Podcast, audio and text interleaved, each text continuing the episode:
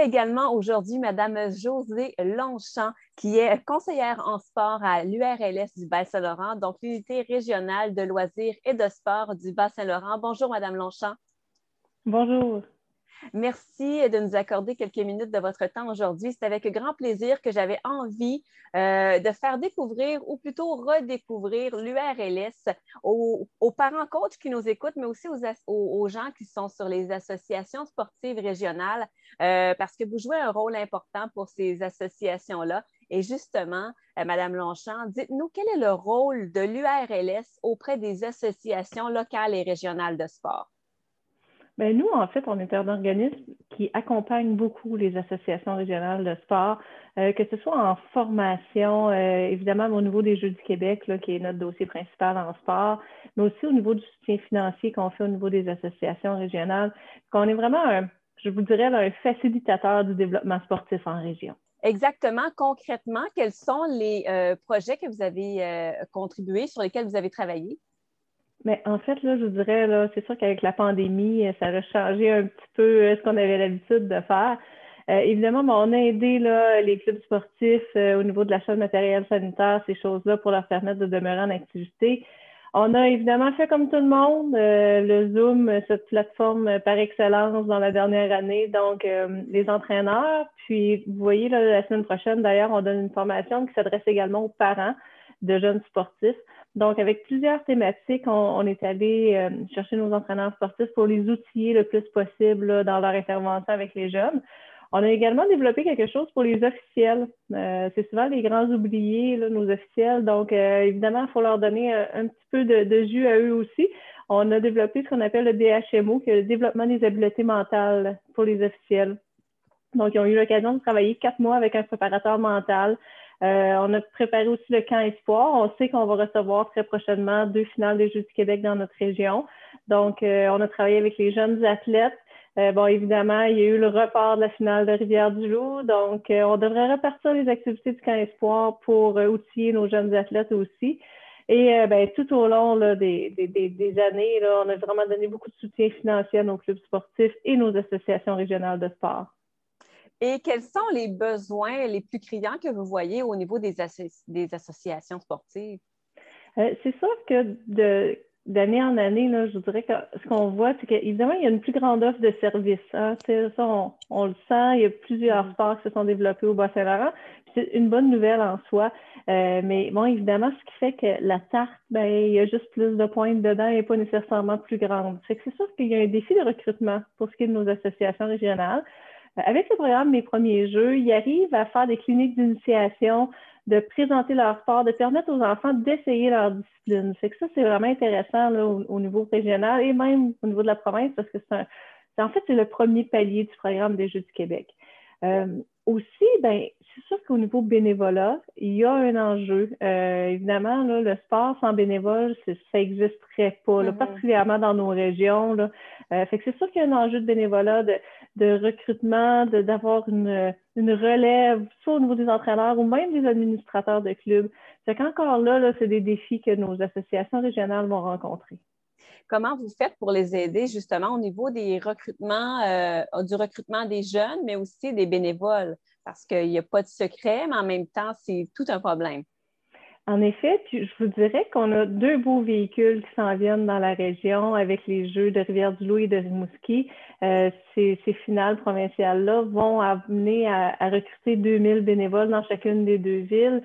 Euh, ce sont des banques de bénévoles qui sont extraordinaires. Puis, ce qui arrive souvent, c'est que les gens vivent les jeux, créent des liens, euh, vont voir des jeunes athlètes performer.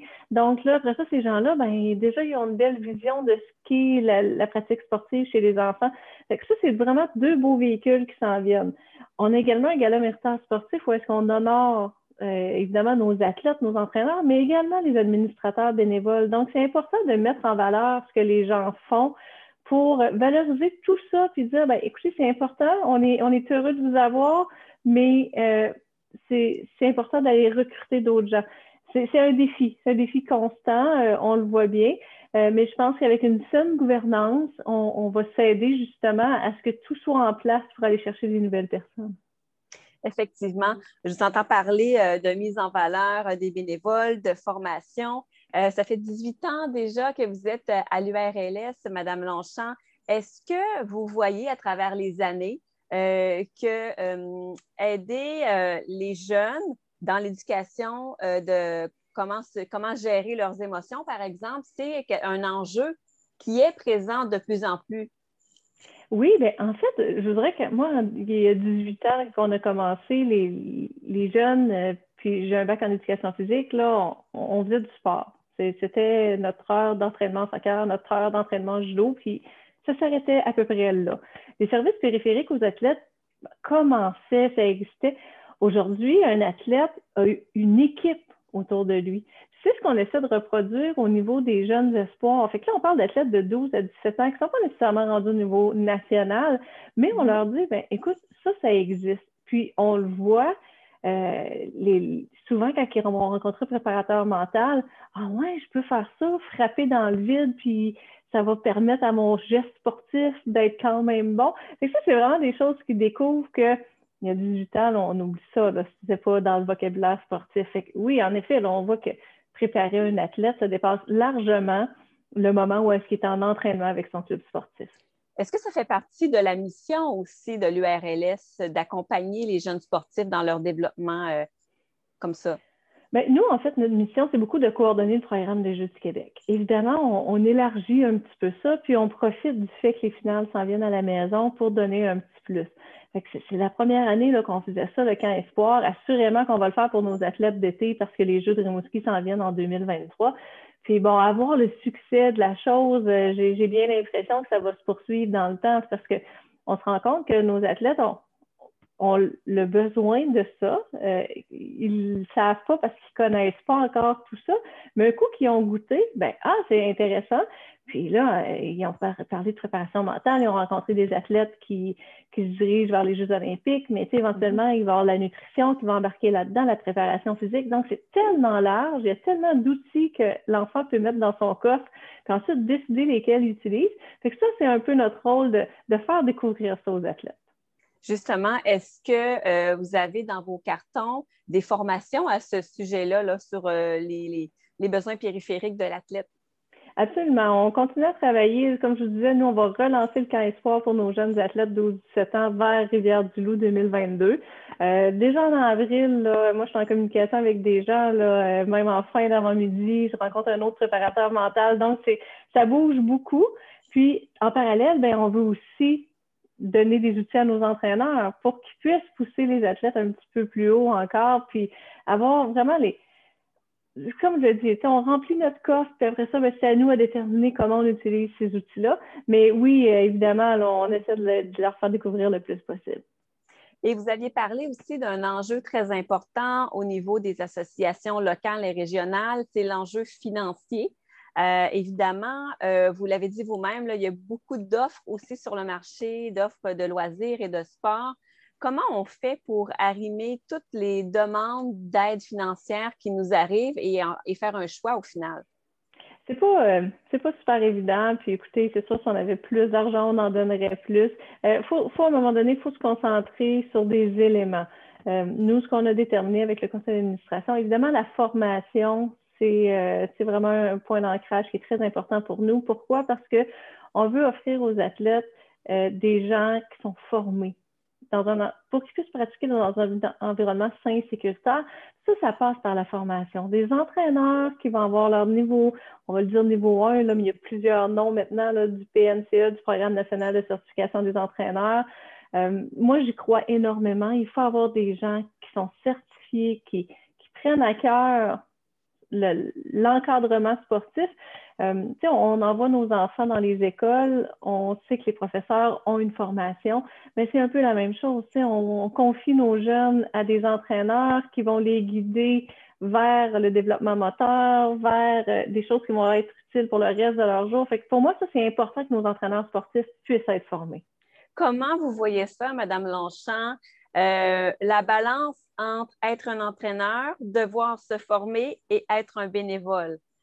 Parce que ben justement, c'est un enjeu qui peut rebuter, mais qui est si important. Comment on fait pour doser ça?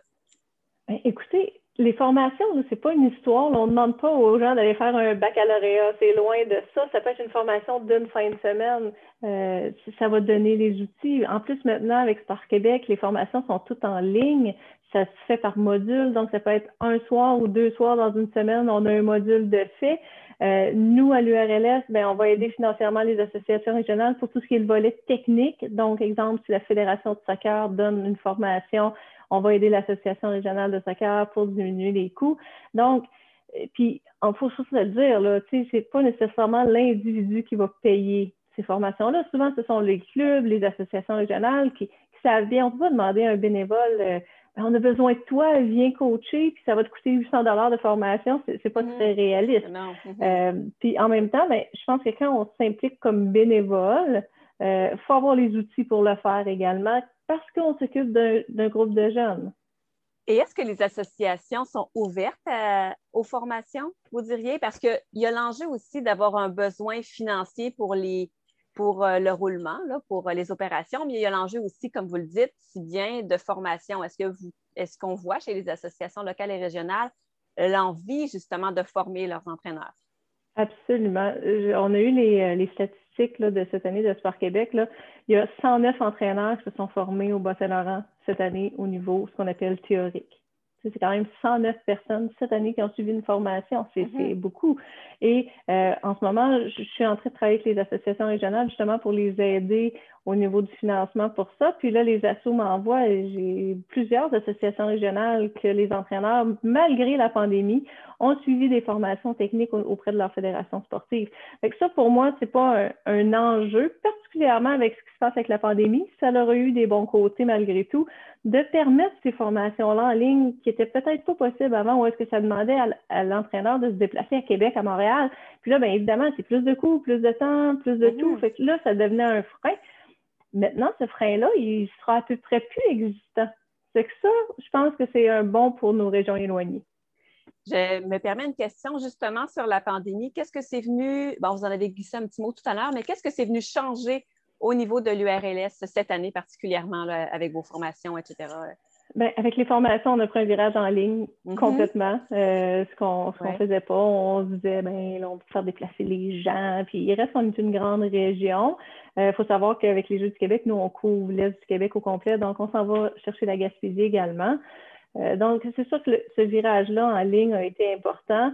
Euh, notre intervention a été différente dans le sens que ben, fait, les derniers jeux remontent à mars 2019. Euh, donc, habituellement, nous, notre intervention sportive est très liée à ça. Là, il n'y en a pas, il n'y a pas de compétition, il y a à peine des matchs. Fait que là, c'est vraiment plus d'aider et de dire ben, est-ce qu'on peut continuer avec l'accord de la santé publique, évidemment, de, de permettre une, pratique sportive chez les enfants? Fait que c'est ça qui est mm-hmm. important. Fait que là, ben, on a aidé comme on pouvait là, au, niveau des, clubs. Puis encore, là, je travaille sur un comité provincial pour aider financièrement les clubs. On devrait pouvoir avoir des annonces très bientôt. Euh, les URLS, les fédérations vont être dans le coup. Donc, on, travaille fort pour pouvoir les aider, mais évidemment, ce sont des grosses machines, fait que tranquillement, pas vite, ça s'en vient. C'est peut-être le moment aussi au niveau des associations régionales et des fédérations sportives de revoir la pratique sportive autrement. Euh, ce qu'on a vu durant la pandémie, euh, plusieurs familles se retrouvaient ensemble parce qu'on n'avait pas beaucoup le choix. C'était beaucoup la bulle familiale qui était mm-hmm. valorisée avec raison par la santé publique. Et euh, ce qu'on a remarqué aussi, c'est que beaucoup les gens se sont dirigés vers la pratique libre, oui. vers le plein air, vers des activités où est-ce que oh, il est deux heures et quart, on sort, on va faire l'activité. Donc, il n'y a plus cette encadrement, cet horaire-là, les jeunes vont avoir besoin de retrouver l'encadrement, puis de retrouver l'esprit de groupe, puis l'esprit sportif dans un La motivation, la, discipline. De jouer, de se comparer aux autres, ils ont besoin de ça. Mais il faut voir aussi le besoin familial qui, qui est peut-être une belle porte d'entrée pour le sport, parce que peut-être qu'un club sportif peut avoir une offre qui est différente. Est-ce qu'il n'y aura pas des entraînements par enfant? Est-ce qu'il n'y aura pas des entraînements libres? Tu sais, il y a tout ça, je pense ben qu'il faut se remettre en question. Justement, est-ce que ça ne nous aurait peut-être pas ramené à l'aspect essentiel du sport qui est le plaisir, justement? Et deux, peut-être que ça aura amené un parent à développer justement une passion pour le coaching? Absolument. Puis, tu sais, on, parle souvent de, des enfants qui veulent se dépasser, puis qui veulent ben, je pense, on parle souvent, je pense que c'est beaucoup plus les adultes qu'on dit c'est important, ils vont gagner un match. L'enfant, quand il va sur un terrain ou une glace ou n'importe quel plateau sportif, son premier objectif, c'est d'avoir du plaisir. Mm-hmm. Puis c'est haut le pourcentage là, par rapport aux autres objectifs. Là. Lui, il va là pour avoir du plaisir. Il va perdre un match, ça va durer trois secondes. Ah, il a perdu le match, c'est terminé. Est-ce que tu as eu du plaisir avec tes amis? Ah oui, c'est reparti, puis là, ça part à courir, puis ça a du plaisir. C'est ça qui est important. Si on veut accrocher les enfants à la pratique sportive, puis on le sait, s'ils accrochent jeunes, c'est quelque chose qui va durer toute leur vie. Donc, c'est vraiment de leur donner une, occasion d'avoir du plaisir à la pratique sportive.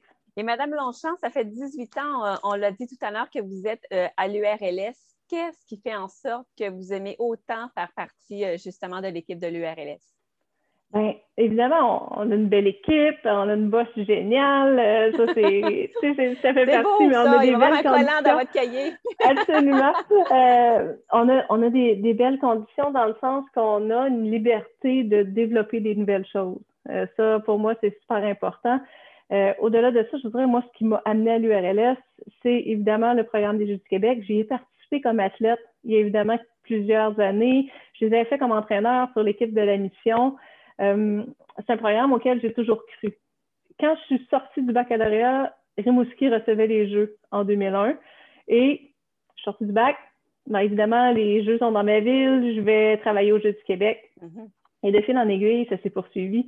Euh, des fois, il y a des entraîneurs qui reviennent au jeu après quelques années ils me disent Mon Dieu, José, t'es encore là, tu sais, dormir, là, c'est un petit camp pendant 12 jours. Puis non, j'ai pour vrai, moi, j'ai commencé les jeux en 2003, puis bon, j'espère éventuellement revivre mes prochains. Pour moi, c'est toujours un nouveau défi. C'est toujours, pour moi, ce sont toujours des nouveaux athlètes. Et l'objectif, c'est de leur faire vivre la plus belle finale possible avec ce que moi, je peux contrôler. Fait que pour moi, ça, là, ça n'a aucun prix. Et José Longchamp nous disait que le plaisir, c'est à la base du sport. José Longchamp, l'athlète, elle, qu'est-ce que le sport lui a appris dans sa vie? Euh, écoutez, c'est d'avoir une autonomie. Euh, tu sais, je pense de, développer une autonomie, de développer un leadership que j'aurais sans doute pas eu la chance de faire. Euh, moi, j'ai pratiqué le judo longtemps, qui est un sport individuel l'hiver. Et l'été, j'arrivais avec un groupe de filles en soccer. Donc, j'avais vraiment, c'est comme dans le bon vieux temps, que notre saison de judo finissait, on commençait la saison de soccer, puis on changeait les idées, puis j'adorais la pratique de mes deux sports. Euh, je pense que ça outille les gens pour le futur. Parce que ça reste une micro-société, une équipe sportive. Donc, ce qu'on apprend là-dedans, mais veut, veut pas, dans ton travail plus tard, dans tes études, tout ça est transférable. Puis ben, moi, évidemment, je continue à travailler avec des gens qui pratiquent le sport, qui évoluent là-dedans. Fait qu'évidemment, ça a été facile de ramener ces éléments-là dans ma pratique professionnelle. Mais euh, je crois que j'ai beaucoup, beaucoup appris de ce que j'ai été comme athlète. Et est-ce que tu, est-ce que vous auriez aimé justement avoir les outils que les jeunes athlètes ont aujourd'hui? Absolument. Euh, ah oui, écoutez, j'en parlais euh, encore avec une préparatrice euh, physique hier, puis je disais, si on avait eu tout ça quand on était jeune, jusqu'à quel point, parce que j'adorais faire mon, ma pratique sportive, mais je me dis, avoir eu encore plus d'outils, mm-hmm. jusqu'à quel point j'aurais pu performer encore mieux, qu'avoir une meilleure pratique? c'est sûr que j'aurais adoré ça. Fait que c'est pour ça que j'essaie de tu sais, là, on travaille avec des entraîneurs aussi, on veut lancer d'autres choses. je me dis, on n'a pas eu cette opportunité-là quand j'étais dans ce temps-là, en guillemets, mais euh, donnons-leur tout ce qu'on peut aujourd'hui. Exactement. Votre différence, vous la faites comme ça aujourd'hui. Absolument. Merci beaucoup, Madame Longchamp, d'avoir été avec nous aujourd'hui. C'est un grand plaisir. Merci à vous. Vous avez aimé cet entretien et vous voulez découvrir comment aider vos petits et grands sportifs à développer leur intelligence émotionnelle avec le sport comme outil? Visitez l'offre de conférences et de formations au savoir-être sportif.com. Merci d'avoir été là.